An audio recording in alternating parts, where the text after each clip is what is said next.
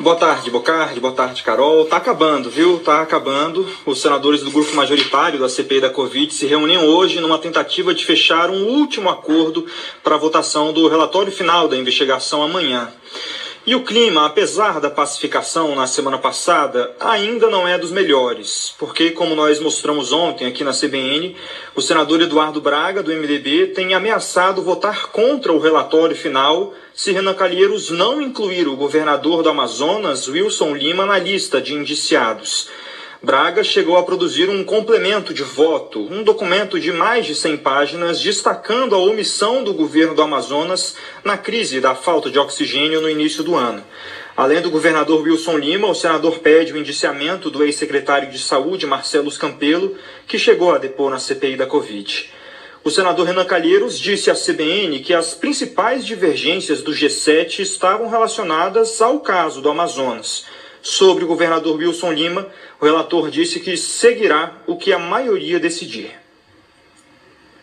Aquilo que eu falei lá atrás, César, é, esse negócio de homicídio lá atrás, genocídio de índio, isso era. Só tem um problema na CPI que é esse, né? Essa coisa do Amazonas. Por regra geral, eu, eu sou pelo acréscimo das pessoas. Mas vou submeter ao grupo, né? Apesar dessa fala de Renan Calheiros, o que alguns senadores do G7 têm falado é, em off, né, sem, é, sem querer é, se expor, é que Renan Calheiros tem sido, inclusive, um dos principais expoentes ali dentro do G7 contra o indiciamento é, do governador Wilson Lima, exatamente para não indiciar governadores. Esse já era, inclusive, uma linha é, que se tinha ali na CPI da Covid, até pelo receio de haver nulidade no processo, já que a CPI do Congresso Nacional, a CPI do Senado, não tem essa atribuição de investigar, então, é, governadores, estados, isso é atribuição de CPIs de Assembleias Legislativas.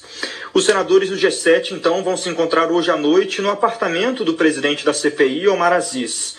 Mas até a escolha do local do encontro já sinaliza um clima menos tenso na cúpula da CPI. Na semana passada, quando os senadores se digladiavam por causa do vazamento do relatório final, o jantar de reconciliação foi na casa do senador Tasso Gereissati, considerado então ali um campo neutro, já que Omar e Renan Calheiros estavam fazendo críticas públicas um ao outro.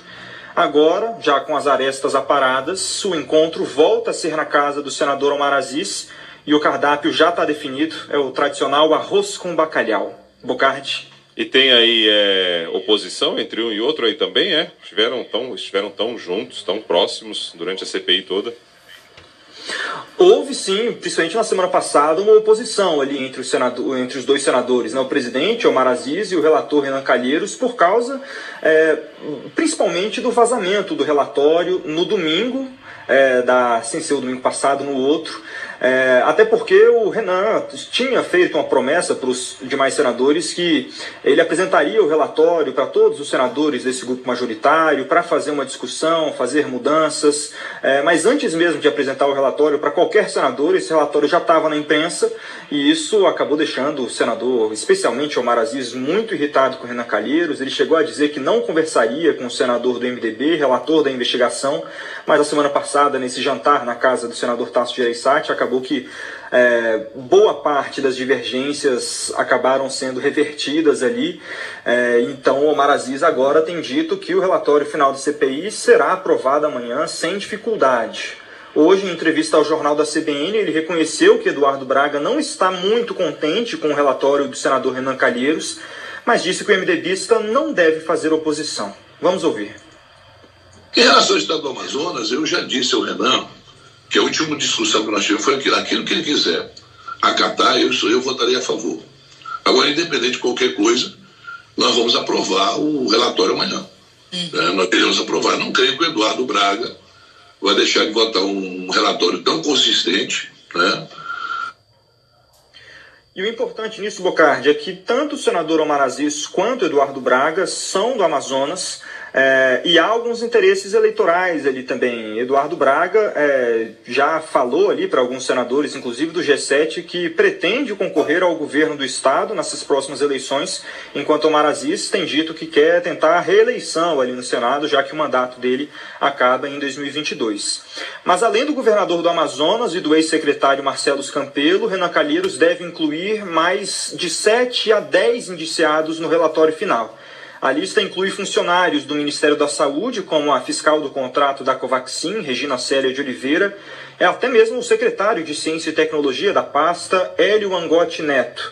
Também devem ser indiciados o presidente da Vitamedic, José Alves, e o dono do Instituto Força Brasil, coronel Elcio Bruno, mas todos esses nomes serão fechados somente nessa noite, depois dessa reunião do G7 na casa do presidente da CPI, senador Omar Aziz. Bocardi, Carol.